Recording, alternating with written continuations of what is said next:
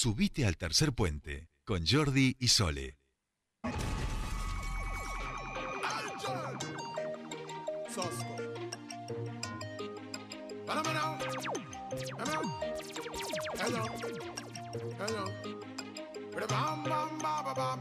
Vamos con más tercer puente y les decíamos que queríamos hablar sobre este nuevo rebrote del, del COVID-19 que estamos viendo en, otras partes del mundo. Aquí con la estacionalidad creo que y el proceso de vacunación va como, como muy tranquilo, pero ya ha llegado la Delta. Aquí en Neuquén de hecho ya tenemos circulación comunitaria. Queremos, eh, bueno, conocer exactamente cuál es el análisis que hacen los expertos en relación a esto y cómo esto va atado también a la cantidad de vacunados. Ayer escuchábamos noticias desde Rusia donde están realmente con muchísima, muchísima cantidad de casos, muertes eh, cotidianamente. nuevas medidas de restricción, ¿no? Exactamente, bueno, están evaluando las nuevas medidas de restricción y pero claro, un tercio de su población ha sido vacunada nada más, porque hay una, bueno, descreen de la vacuna allí en Rusia, o al menos eso es lo que nos llega desde aquí la información. Entonces queremos analizar todas estas cuestiones y para hablar sobre ello nosotros estamos en comunicación con el doctor en Ciencia Química y Bioinformático del CONICET, Rodrigo Quiroga, a quien le damos la bienvenida aquí a Tercer Puente.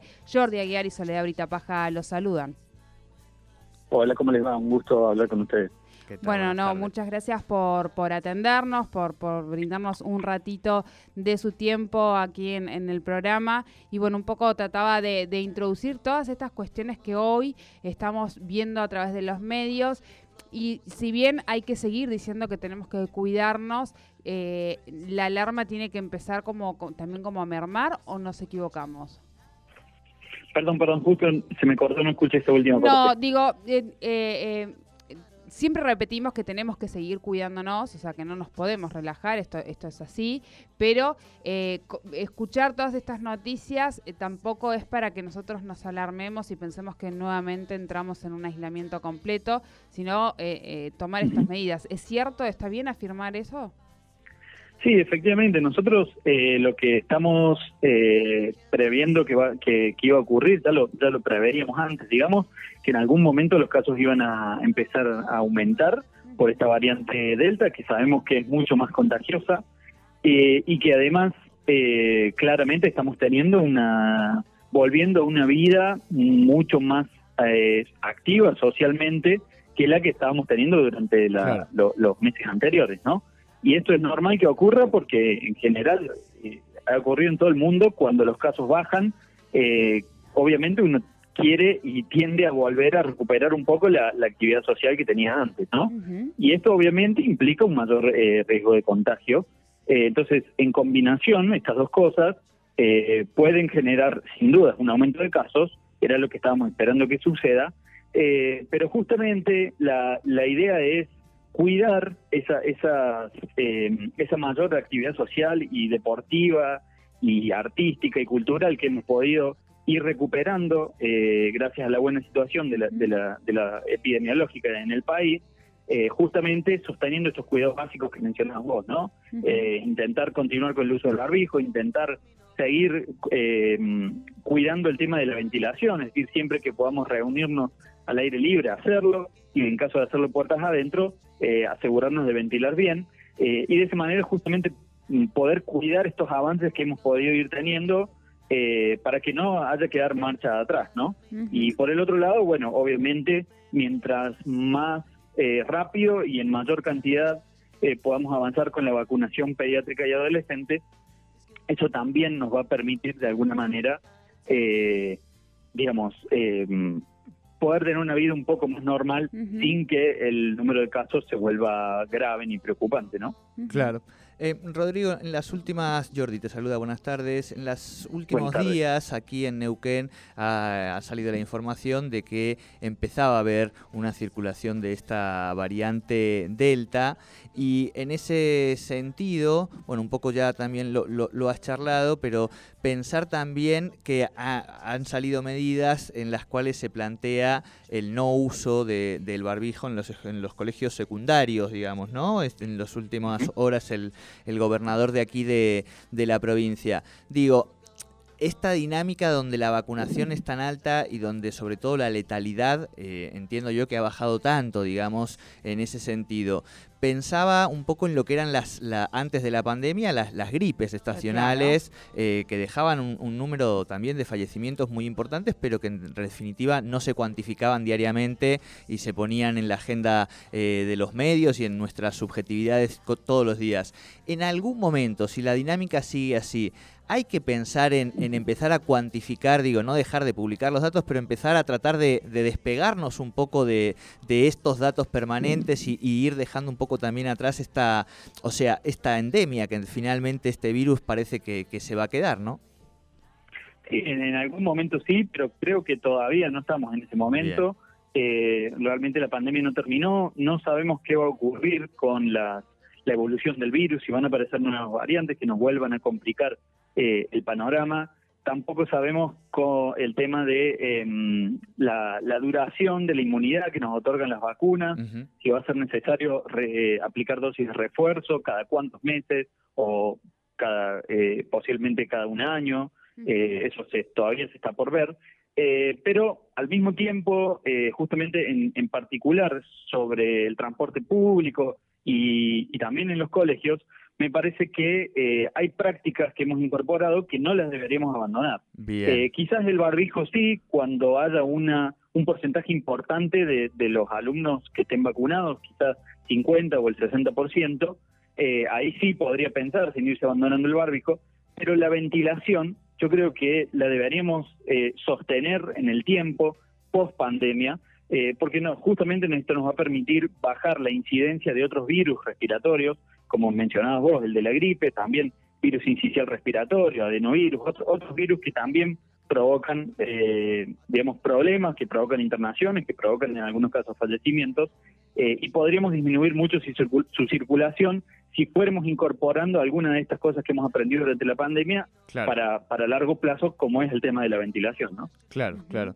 Eh, Rodrigo, em, vemos que en términos a nivel global, eh, el continente de África viene siendo obviamente el que tiene un nivel de, vacunación mucho más bajo eh, que Occidente o que la misma toda la parte de la región de, Asia. ¿Cómo incide esto? También hemos visto que, que, también no se ha desarrollado, no ha impactado de manera tan fuerte como ha podido ser en otros lugares, pero ¿cómo va a incidir estos niveles de vacunación tan disímiles entre los distintos lugares eh, del mundo en relación a, dejar atrás un poco esta, esta pandemia, ¿no? Bueno, sin dudas, eh, tener países que, tienen niveles de vacunación muy, muy bajos, lo que tiende a, producir es una circulación continuada del virus, y mientras siga habiendo circulación del virus, siga habiendo infecciones, eh, hay una alta probabilidad de que sigan apareciendo variantes que nos vuelvan a complicar, ya sea porque son más transmisibles o porque sean resistentes eh, a las vacunas y a, la inmunidad que generamos al, infectarnos con otras variantes. Entonces, eh, en ese sentido es fundamental eh, que, todo el planeta, digamos, esté lo más vacunado posible para ir restringiendo la circulación del virus y poder ir reduciendo enormemente la probabilidad de que parezcan variantes que nos vuelvan a complicar. Bien, bien. Rodrigo, eh, consultarte en relación a bueno algunas cuestiones que, que, fuiste mencionando, cómo bueno se está viendo la posibilidad de terceras dosis o repetirlas anualmente como se hace con el neumococo o la gripe. Eh, ¿Esto en qué grado de avance? Y esto lo pregunto, no, no eh, entiendo que, seguramente no estarás en la investigación misma, pero como investigador debes conocer que hay, hay investigaciones ya al respecto. ¿En qué avance están? ¿Cuánto tenemos esta novedad? ¿Se sabe algo en relación a este tema?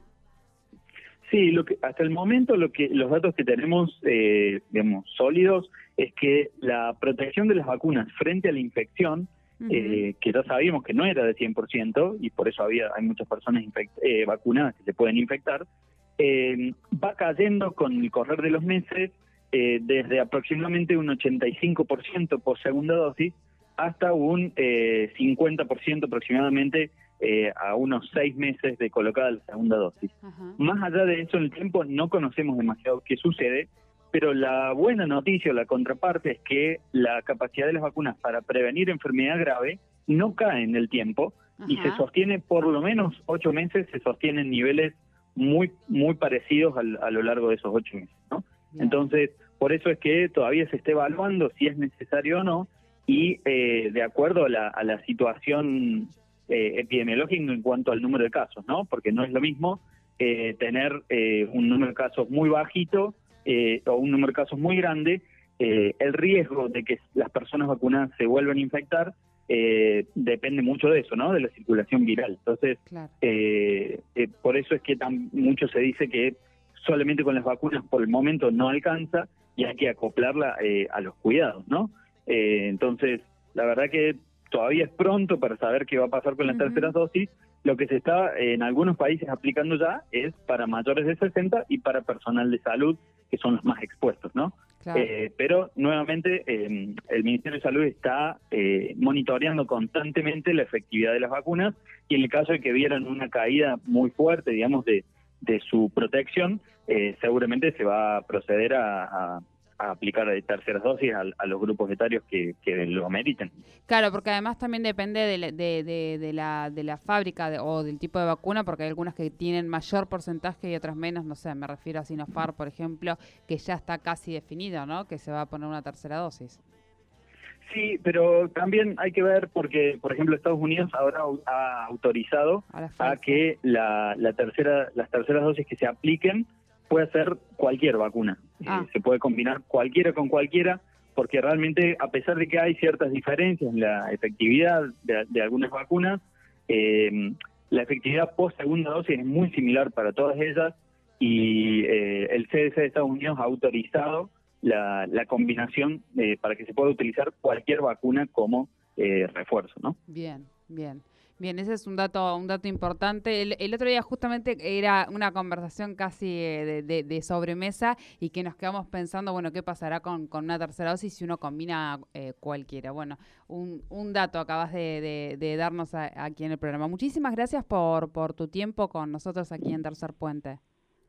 No, por favor, muchísimas gracias a ustedes y bueno, reforzar un poco la idea de que eh, la vacunación pediátrica eh, es segura, eh, es muchísimo más segura que, que, esos niños se infecten de COVID. O sea, cuando hablamos de que las complicaciones de COVID son raras en niños, bueno, las complicaciones de las vacunas son aún más raras, por lo cual es realmente muy recomendable la vacunación de niños y adolescentes y eso nos va a permitir mantener una circulación viral, no digo cero, pero sí muy bajita durante los próximos meses y empezar a, a volver a una vida cada vez más normal, ¿no? Ahí está, ahí está. Bien, bien con la, con la vacunación pediátrica. Muchísimas gracias por este contacto con nosotros. Muchas gracias a ustedes. Que tengan buen día. Igualmente, hasta luego. Hablábamos con el doctor en ciencias químicas y bioinformático del CONICET, Rodrigo Quiroga, sobre este rebrote que hay eh, del COVID en el mundo. Aquí ya hay circulación comunitaria de Delta. Estamos hablando de la vacunación pediátrica. Bueno, todas estas informaciones, ir desasnando y dejar de parecer expertos y hablar con un experto mejor.